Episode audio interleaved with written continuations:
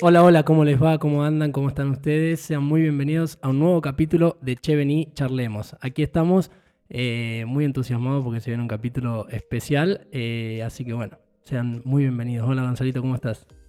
Hola Pole querido, muy bien. Bueno, eh, acá por fin cumplimos con traer una invitada muy especial que queríamos que esté hace mucho tiempo, pero bueno, por ciertas cuestiones no se pudo, pero ya estamos acá.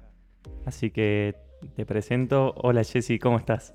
Hola a todos. ¿Cómo andan? ¿Cómo va? Acá estoy en Cheveni Charlemos. Así es, así es. Eh, bueno, estamos entusiasmadísimos porque como te dijimos antes, no sabemos nada de lo que nos venís a hablar. Ni yo. Eh, así que vamos a ver. Ni idea.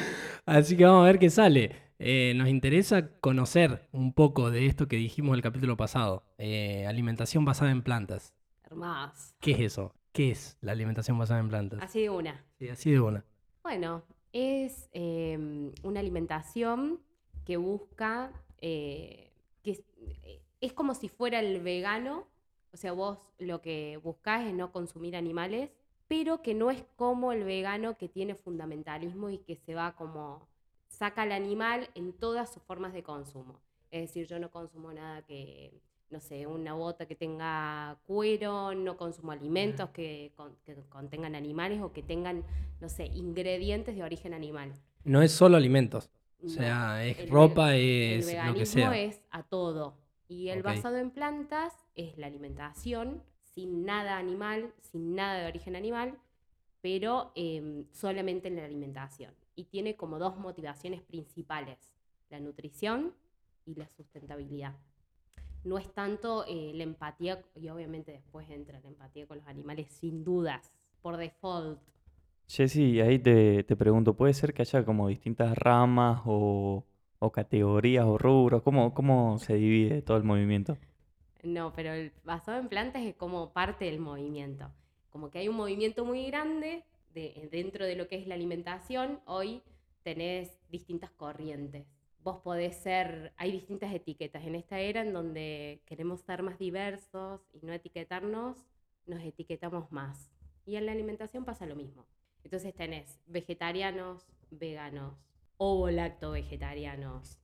Em, hay como una rama muy, muy grande y el plan base está dentro de otros movimientos, de este movimiento. O sea, el vegano, que no consume nada, nada, nada, nada de origen animal, que entiende al, animal como sujeto de derecho, el plan base, que se enfoca en nutrición y empieza a hablar del medio ambiente y no destruir, y el, vegetariano que ya adopta algún consumo de animales, no sé, huevo, quesos, prendas de vestir, puede o no. Bien, entiendo. Mm. Y eh, ahí te voy a sacar un ratito de, del basado en plantas y te voy a preguntar esto que me, hizo ruido. El tema de las etiquetas. ¿Qué, ¿Qué opinas con eso? Porque... ¿Etiquetas de qué? Que vos decís, eh, en este tiempo en el cual queremos cada vez etiquetar menos y etiquetamos cada vez más, es como que hace el efecto contrario. ¿Te parece que está bien etiquetar o no? A mí, en lo personal. En lo personal. Para algunas cosas sí, es indispensable.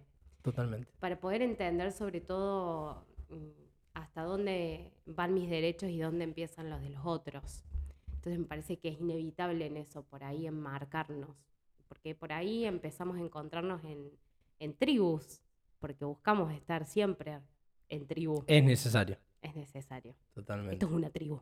Sí, ah, sí, sí, sí. Sí, sí, mal. Bueno, yo te lo pregunto porque eh, en lo que a mí más me gusta, y eh, que es la psicología, llegamos a los, a los extremos de decir no hay que etiquetar al paciente o barra cliente. Y yo creo que sí hay que etiquetar las patologías, porque si uno no etiqueta patologías, no hay poder de acción sobre la patología. ¿Me explico? O sea, si uno no dice que la persona tiene tal cosa, no se puede accionar en base a eso para solucionarlo. Entonces yo creo que eh, en algún punto es necesaria la, etiqueta, es necesario conceptualizar lo que está pasando para poder tomar cartas en el asunto. Creo lo mismo. Entonces yo creo que en esto va lo mismo, o sea, si uno quiere trabajar con alguien que, y lo lleva a la psicología de nuevo, eh, si viene un paciente y tiene, eh, y te dice soy vegano, bueno, va a tener otras concepciones de, mirar la vida que son distintas a un vegetariano y que son distintas a una persona que come carne. O sea, eh, eh, es necesario tener esas etiquetas, me parece. Totalmente de acuerdo con vos. Es necesario, aparte cuando todo es todo, es nada. Entonces las etiquetas ahí cumplen una función importante. Además, eh, queremos pertenecer a un, a un movimiento o a un, o a un grupo de personas que Mm. se identifica con algo y creo que justamente para esto sirve. ¿Qué Sí. querés decir? No, nada. ¿Y ustedes con qué se identifican? Si Uf. hablamos de alimentación. Ah, Ah, ok. ah, bien, bien, bien. Los. Eh, sí, Si no vamos estamos- a- ¿Tienen dos horas los oyentes? vamos a achicarlo un poquito.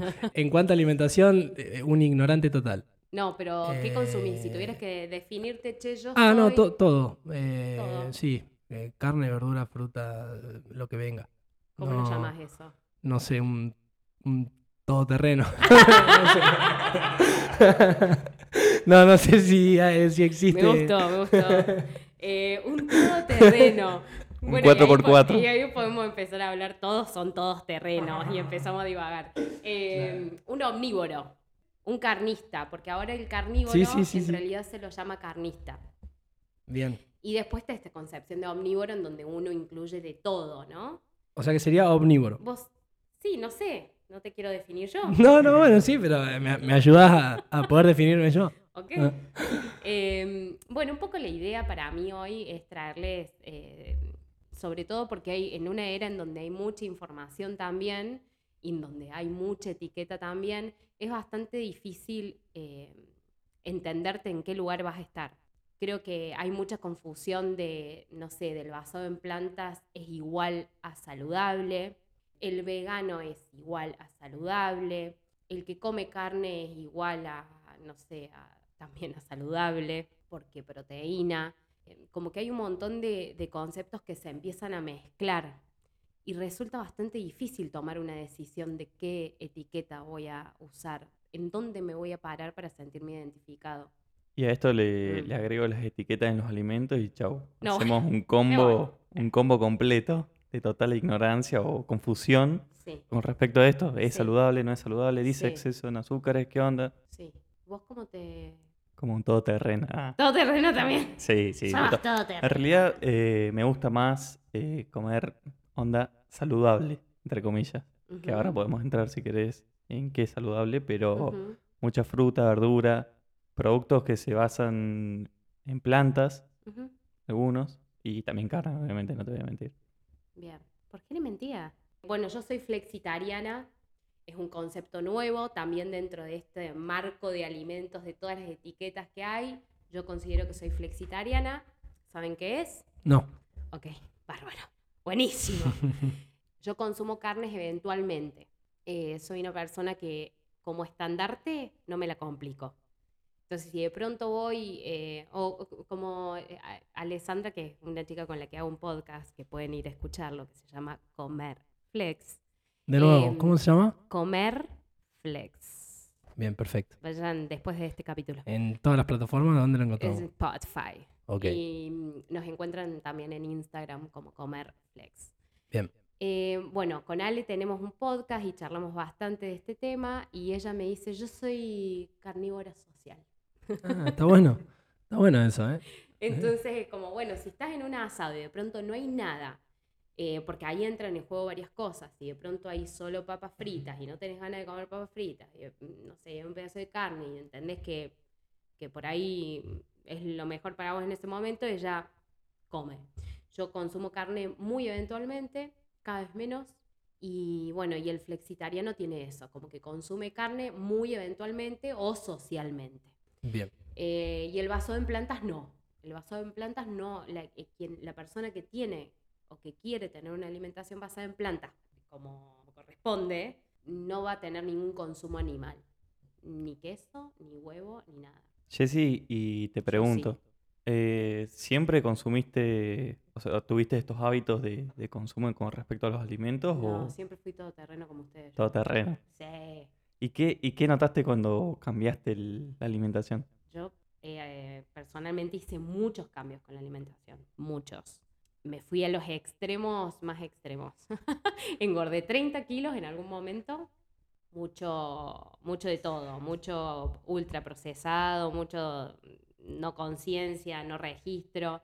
Después bajé 20 después me metí con fundamentalista de no consumo de harinas de nada, entonces estuve dos años que no comía harinas, que no sé qué, y el último tiempo, bueno, creo que con la información y con, con alguna eh, data que te viene, aparece la conciencia y empecé a hacer un posgrado y dije, che, empecé a coquetear con algunos días con mi nutricionista de decir, che, hoy un día solo vegetariano.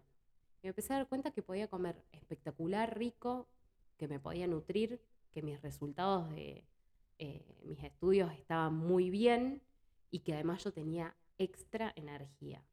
Y fue como, ah, wow. Entonces, esto quiere decir algo. Pero siempre lo hice supervisada, nunca lo hice sola. Importante eso. Sí, hay que estar supervisado de alguien que sepa y que te pueda conducir, porque tener alimentaciones de este tipo requiere que vos tengas suplementación, por ejemplo, de B12. Claro. Eh, bueno, eso te iba a preguntar, ¿cuáles son los riesgos? Eh, y, eh, o sea, que supongo que deben ser muchos. No. ¿No? No. Ah, mira. no sé, lo podemos charlar. Lo, podríamos buscar. Mira, hoy contaba justo una anécdota de algo que me pasó el viernes. Yo estaba entrando a, una planta y hay una, generalmente en las industrias, en, las entradas, en las industrias que son grandes, te hacen una revisión aleatoria de food safety, se dice que es eh, seguridad alimentaria, en donde te revisan aleatoriamente tu bolso para ver cómo vas entrando. Y bueno, estaba entrando en este lugar y de pronto, eh, cuando me estaba revisando, la, persona de seguridad que me estaba revisando encuentra eh, un jengibre. Tenía una raíz de jengibre. Me pregunta, ¿cómo? ¿Qué tomas? ¿Con, con qué tomas esto? Y no le digo yo, lo pongo en mate, no sé, a veces me unté, lo uso. Me dice, porque yo leí el otro día que había también una cosa con cúrcuma, era jengibre, cúrcuma y miel, y como que estaba bueno, pero yo no me animo, no me animo a tomar cúrcuma. Y le digo, ¿por qué no? No, porque viste que dicen que te puede pasar, viste que no sé qué tiene. Y le digo, ¿pero te animás a una media luna? Claro. Y quedó helada. Quedó como, ah, sí, es verdad pasa eso. Sí. Mucho de lo. Mucho desconocimiento también. Mucho desconocimiento y mucho temor. Y, mucho detractor diciendo detrás. No, te va a faltar la proteína, vas a morir. En términos psicológicos sería el super yo. El que te dice sí, no, podés, no podés. y te está comiendo la cabeza. Y como, eh, tipo, ¿por qué comes carne? ¿Por qué comemos carne? Bueno, te iba a preguntar si podrías o si sabes darnos algunos tips de cómo informarnos o dónde informarnos sobre todo esto. Nosotras. Bien. En Comer Flex. En su Instagram. bien, bien, bien, bien, bien, sí, sirve. En realidad me parece que lo mejor siempre, eh, cuando alguien esté como curioso de esto, es ir a un nutricionista y que te acompañe si estás queriendo y seguir páginas de nutricionistas tengo una profe que tiene una página que se llama Aloja Nutrición, que es espectacular. Nada, la recomiendo porque ella además es muy seria en sus, en sus formas de, de informar y siempre está sustentada con papers y eso es importante y buscamos la misma línea con Ale cuando decidimos informar sobre esto. Un poco de, de invitarte a vos, Jessy, es también para conocer esto, esto que nos comentás y también para que la gente sepa de eh, no irse a los extremos, porque muchas veces pasa, conoces algo nuevo, uy, yo quiero de eso, chau, y me voy al extremo sin supervisión, sin nada, y con todos los riesgos que puedes tener. Pero como también un poco de, mm, a mí lo que me pasa es que mm, cada vez que hablamos de, no sé, cada vez que yo digo que soy flexitariana aparecen risas, como, ah, te cabes una asada, hija de puta. Es como esa, ¿me entendés? Y como muy... Eh, como que, como que si me bajara la calidad de, como no soy vegana, entonces medio que no vale lo que hago. Como, bueno, te hinchas bolas, cada tanto te clavas un asado. Y, y, eso desmerece como estos movimientos muy grandes. A mí en lo personal creo que uno lo que tiene que tener claro es qué busca con la alimentación. Desde dónde me paro. Cuando yo como, como, ¿por qué como? ¿Qué, qué busco cuando como? ¿Qué me interesa hacer con ese acto? ¿Me interesa nutrirme? me interesa, nada, pasar tiempo, no tengo registro de eso. Eh, ¿qué, estoy buscando con eso? Digo, el acto de comer es un acto bueno, siendo privilegiados nosotros los que estamos acá, que tenemos la posibilidad de elegir más de una vez al día. Esa, esa posibilidad la tenemos, tenemos que elegir. Y con eso elegimos a quién sostenemos y cómo nosotros nos sostenemos, biológica, físicamente, económicamente y todo. Jessy, y dentro de, mi curiosidad ahora que te escucho, eh, me gustaría saber, si sabes, eh, algo sobre el ecosistema este. ¿Conoces, por ejemplo, bares, empresas? Sí. ¿Qué, qué sabes de esto? ¿Qué me puedes comentar? Que, bueno, nosotros ahora estamos en Córdoba, capital, que le falta bastante. Buenos Aires tiene una movida muy grande, eh, vegana y plant-based. Eh, ¿Qué querés? ¿Lugares tipo que te recomiende?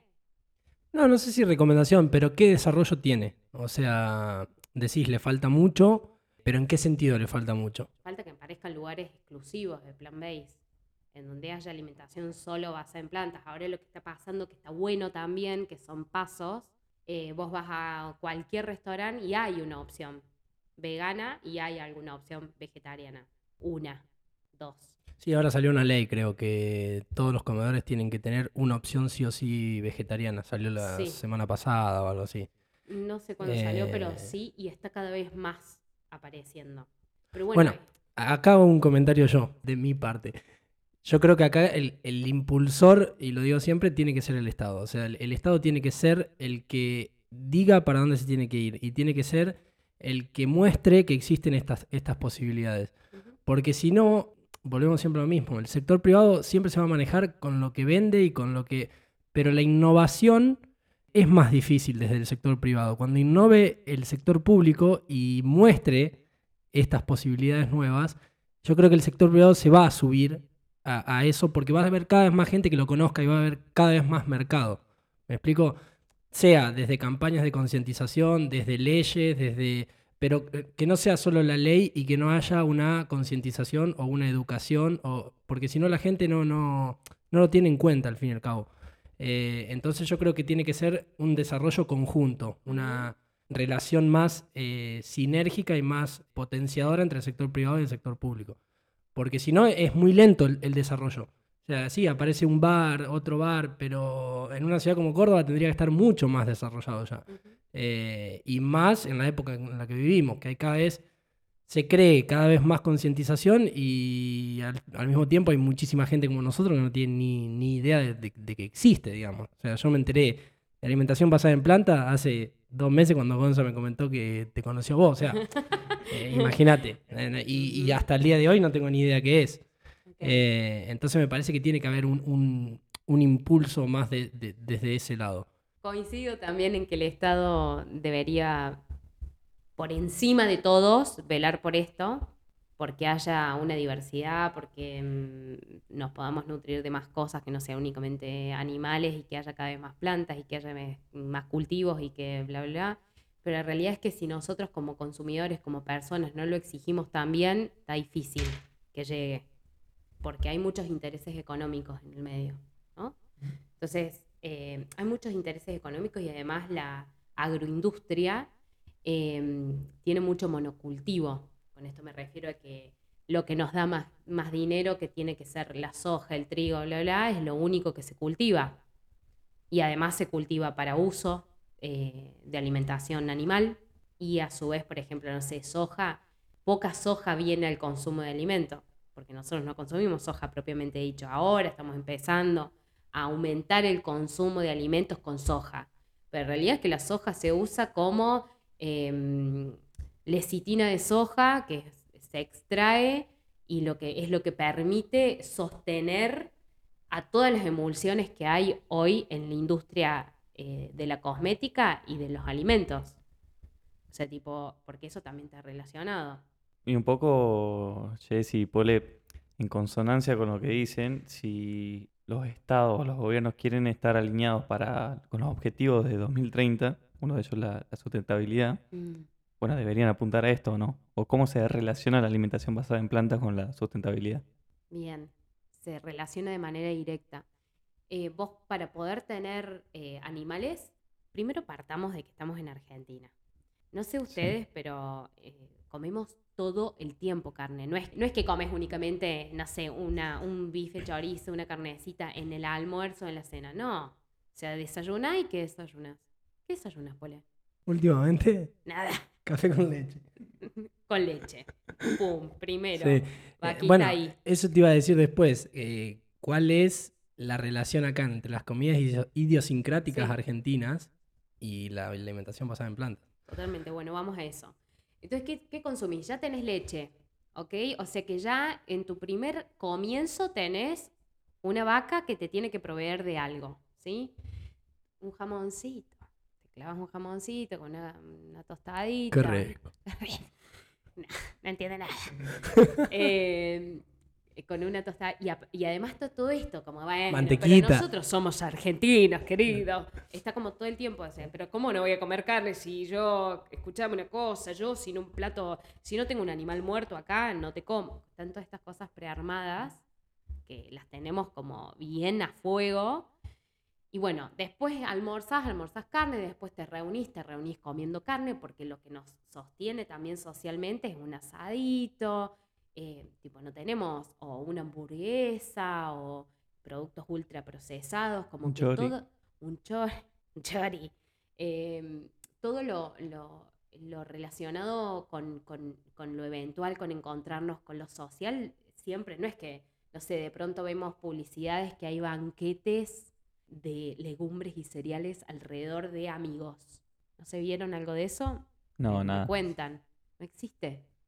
Entonces de pronto va creando todo esto que nosotros vamos eligiendo.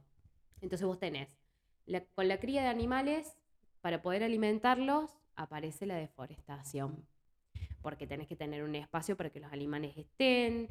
eh, listo, deforestación. Con la deforestación, sequías. Con la sequía, olas de calor e incendios. ¿O no? ¿O no pasa acá en Córdoba todo el tiempo? Todo el tiempo. todo el tiempo. Eso contribuye al calentamiento global. Con el calentamiento global, bueno, después tenés, no sé, crías animales eh, y hay monocultivos. ¿Monocultivos para qué? Para alimentarlos. Porque no es que se alimentan pastoreando. Feedlots y dale que va. Y después tenés el uso de agrotóxicos con esos monocultivos, porque además vos querés que esa producción, o sea, eso, eso que sembraste, sea lo más productivo posible y no perder nada. Y para no perder nada, agrotóxicos. Hola, ¿cómo va? Aparecen los, los agrotóxicos. Y a su vez, no querés que se te muera nadie tampoco, porque tenés que tener la vaca que te da la leche, eh, tenés que tener la vaca que te va a dar la carne, cómo te la va a dar, mm, también está todo eso diagramado. Y antibióticos para los animales para que no se enfermen, porque si no perdes plata. Eh, y esos antibióticos también eh, los animales lo procesan, va al suelo. O sea que parte de esos antibióticos van al suelo también eh, y al agua. Eso llega a la producción, ¿no? A tu producción de cereales. Y de nuevo, gases de efecto invernadero, calentamiento global, y todo ese ciclo todo el tiempo se va sucediendo. Entonces, no sé qué estamos pensando, porque lo, que me pasa a mí también en lo personal me ha pasado y lo sigo, lo sigo desmembrando. No es que lo tengo re resuelto. No, inmersa en este mundo capitalista full. Eh, entonces, como, bueno, empiezo a pensar, che, posta, o sea, podría estar consumiendo menos carne. Digo, ¿cuál es la necesidad de que yo continuamente esté consumiendo tanta carne? Digo, podría elegir eh, un día eh, de no consumir carne como lo hice como nutricionista. Yo lo empecé a hacer así. Y con eso me empecé a encontrar con alternativas. Bueno, ok, hoy que no como carne, ¿qué como? Era la pregunta. Todo el resto, mi amor. Bueno, a mí me pasa lo mismo. Claro, es como, no hay ops, no hay Sí. nada más. ¿Cómo, ¿Cómo no hay nada más? Existe todo Es el... que la ignorancia es tal que, o sea, es- eh, caes en esa Mm. incertidumbre que te paraliza y decís, bueno, vamos a la confiable, a lo que sé, a lo que y sea. listo. Bueno, y ahí hay dos cosas importantes, porque una es, em, si yo eh, consumiría en más proporción, más días, más legumbres, más cereales, yo tendría que, empezaría la necesidad de los cultivos un poco más variados, ¿no? Em, por lo cual los productores a esa demanda deberían responder. Vos tendrías que estar en esa. Y lo otro es vos resolvés eh, un montón con la carne. Es un pedazo de pollo, un tomate y fue. salió. Y en eso te perdiste de nutrirte. Entonces en esto que vos decís, che, pero es peligroso, ojo, no va a querer comer plantas solo que es peligroso. ¿Y, no te estás nutriendo ni a palo cuando comes un tomate y así es todos los días. O te comes esos medallones de pseudo algo, que, que no es pollo, no es pescado. ¿Qué es? Búfalo, ¿qué es?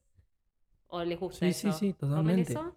No, Que son procesados tipo no. como harina, no se sabe qué es. Sí, no, no, yo no, pero sí, eh, caes en, en esa de que también le tenés más confianza a eso que... Y porque que nos dijeron que las proteínas estaban ahí, nosotros Sí. somos hechos de proteína. Y nos da terror consumir plantita, pero me clavo unos criollos bárbaros, sin miedo, ¿eh? Sin miedo al éxito. Obvio. Me voy al Más McDonald's, eh, hago un circuito un sábado, me, me remamo con mis amigos, me voy al McDonald's. Que no está mal. No, más vale que no está mal. Hagámoslo cada tanto. Lo que no podría, lo que no debería ser que está haciendo es que sea lo habitual. Sí. Es volver a conectar con nuestros orígenes. Es volver Bueno. a conectar con quienes somos. Es lo que decimos siempre con Gonza y lo charlamos todo el tiempo que nos juntamos. Y Mm. bueno, es un poco esto, o sea, eh, el sistema que hemos creado hoy está eh, llegando a su punto de inflexión. Va a tener que, que cambiar sí o sí. Mm, Y algún rumbo va a tener que tomar. o sea, depende de nosotros qué rumbo queremos tomar. Y creo que ahí tiene que haber cada vez más consensos, bueno, los desafíos para 2030, eh, quiénes se suman, quiénes no. O sea, creo que tiene que haber eh, un, un gran, eh, una gran mesa de discusión de, de- de todos, o sea, de, de todas las sociedades. Sí, de todas las partes. Pero Eh, por sí. lo pronto, si estás escuchando esto, dale. Un sí, día. sí, totalmente, sí. Hashtag Eh, lunes sin carne. Claro, claro, Es- sí, sí, eso promociono en una paginita que tengo de. Bien, bueno, está Un- bueno. Un lunes, eh, que eso lo larga, es un movimiento plan-based que lo larga mm, Paul McCartney, el ex de los Beatles, hace un movimiento muy importante en donde, ofre- bueno, propone, ok, hagamos un día sin carnes, Bien. el lunes sin carne, que imagino que mañana estarán sumándose ustedes dos. Obvio, más vale. Mirá, cara. Obvio que sí, obvio que sí. Y, y Jessy, acá mientras los escuchaba iba pensando en cómo una empresa chilena, Notco, viste que ahora está en todas las, las heladeras y Mm, Not mayonesa, Not chicken, no. Te lo vende así, Not, not. Not Sí. y el- la proteína. Sí. Tenemos tan instaurado la- el concepto de la proteína que lo vende así, como el no, la proteína, Sí. que es muy loco. ¿Qué? Es re loco. A mí me parece espectacular. A mí lo que me pasa es que, mm, por ejemplo, tenés empresas como Notco y otras empresas que también están haciendo mucho producto plant-based y ahí entras un poco en las industrias lo que están haciendo ahora en temas eh, de, de etiquetado y de propuestas alimentarias envasadas. Estamos hablando de cosas eh, envasadas, productos procesados.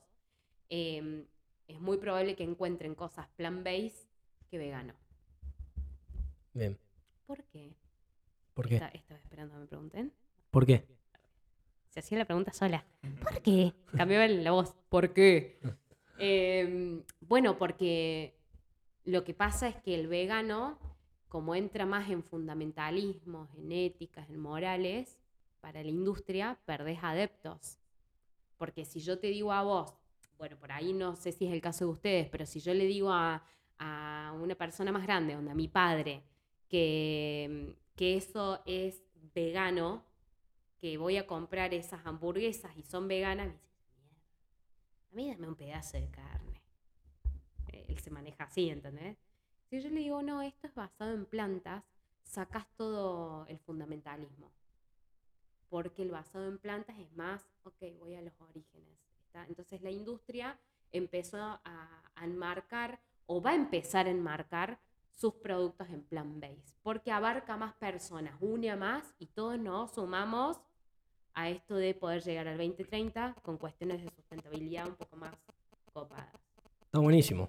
Está buenísimo. buenísimo. Sí. O sea, si vos Me parece pudieras, interesantísimo. si vos pudieras con un solo bocado salvar el mundo, ¿no lo harías? Sí, sí, obvio. Sí, más vale. Eh, bueno, yo te quería preguntar, eh, más que todo para que le, le cuentes a la gente eh, todo este tecnicismo de dónde viene. De mate. Sí. Todo este tecnicismo de dónde viene. Es decir, ¿en qué te formaste? ¿Qué sos? Yo, eh, Jessie, nada Un más. ser humano. Eh, nací en este mundo y ya me creo que con eso solo ya puedo hablar. Eh, yo soy licenciada en tecnología de los alimentos. Eh, bueno, un poco les contaba antes. Eh, soy técnica en, indus- en industrias alimentarias de la UTN de acá de Córdoba. Me enamoré de los alimentos y del mundo del alimento en sí. No soy nutricionista, así que conozco poco de metabolismo, estoy aprendiendo. Me quedó chico esa tecnicatura y ahí fui a estudiar a la Católica, en la Universidad Católica de Córdoba, la licenciatura en Tecnología de Alimentos. Eh, me recibí y después decidí ampliarme. Eh, y bueno, tengo una especialidad en Ingeniería de la Calidad, nada que ver, como muy, mucho más estricto, mucho más encuadrado en normas y... Ok, nada que ver. Y la última formación fue una diplomatura en alimentación basada en plantas en la católica, que eso me trajo, si yo ya venía ahí como, "Mm, hay algo que me hace un ruidón, eh, con eso, con esa formación que elegí, abrió un camino a decir, che, hay, hay un montón de cosas al alcance de, de mi mano, de mi boca, no solamente para poder decirlo, sino también en las elecciones que uno hace, está la solución, no hay otra puede haber un Estado que acompañe, debe haber un Estado que acompañe, debe haber una industria que acompañe, pero si vos no decidís como consumidor y empezás a exigir que eso salga, va a estar difícil. Jesse, y como dice Steve Jobs, siempre conectamos los puntos hacia atrás y no hacia adelante. Te pregunto ahí, ¿de dónde surge esta pasión por los alimentos? Eh, me encanta comer. Punta. Em, cuando empecé eh, el secundario tuve una profesora que para mí fue clave. Cuando vos tenés gente que te trae con pasión cosas, es como wow. Y esta persona nos daba en ese momento mm, varias materias de la especialidad y en una de esas era, en esa época estaba muy, en esa época, ¿cuántos años tiene?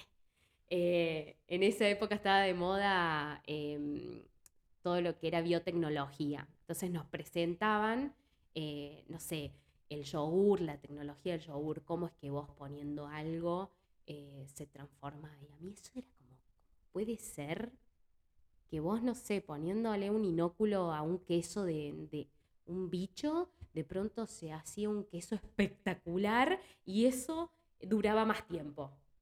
Eh, y de pronto, no sé, eso me pareció muy espectacular. El mundo de los microorganismos me pareció como, ¡ay, quiero saber todo!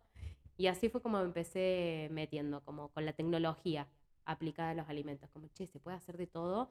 eh, y cómo, cómo, bueno, ya sabemos, pandemia, ¿no? Como un microorganismo puede ser, porque la bromatología era lo que primero me acercó al mundo de los alimentos cómo puedes matar un montón de gente eh, procesando alimentos, ¿no? ¿Lo pensaste o no? Nada, por ahora nada. Eh, velamos para que eso no suceda, para que vos comas tranquilo, libremente. Pero podría ser, ¿no? Eh, y, y mucho, aparte nosotros tenemos mucha ignorancia en nuestra casa, tipo cuando vos cocinás no hay mucha conciencia bromatológica. Ni hablar Ni hablar. ni hablar. Y además para mí, y entrando en un tema así como bastante más profundo también, eh, creo que no es casual que empecemos a hablar de estas movidas en donde empecemos a entender a los animales como sujetos de derecho, empecemos a decir, che, ¿qué onda con esto? Empecemos a hablar de la empatía, empecemos a hablar de cuidar el medio ambiente. Eh, creo que viene muy de la mano también con los movimientos feministas y las diversidades, ¿no? eh, como empezar a, a pensar, che, ¿por qué? ¿Qué onda todo esto? Y el consumo de carne es muy patriarcal, quiero decirles. Ojalá le vieran las caras en este momento a Amplía. las dos. Amplía un poquito. Y yo creo que mm, nosotras como mujeres, eh, que nos queda un camino muy largo por hacer eh, en términos de alimentos y en términos de movimientos feministas, pero digo, si yo como mujer eh, tengo que decir continuamente eh, cuáles son mis derechos a personas de la misma especie, nos queda un trayecto largo para respetar a otras especies, ¿no? También.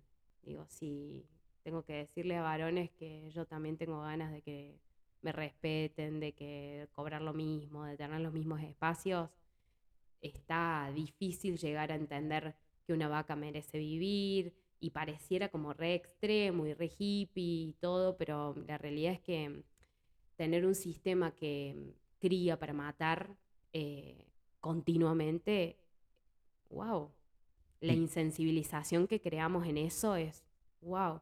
Y después está esto otro, ah, bueno, pero es como la cadena agroalimentaria. Si vos, si yo tuviera que, sobrevivir en el campo, bueno, eh, ah, desde antes se mataban los animales. Sí, bueno, pero matabas que una vaca. Te quiero ver, Roberto, yendo a matar una vaca. llorando un 10 años te tengo después. hoy consumimos mucha más carne de lo que nuestros orígenes podrían haberlo hecho. Pero bueno, eso nos sirve como para poder seguir sosteniendo este sistema tan perverso que genera seres vivos para matarlos, para el consumo, para que vos te puedas ir al McDonald's.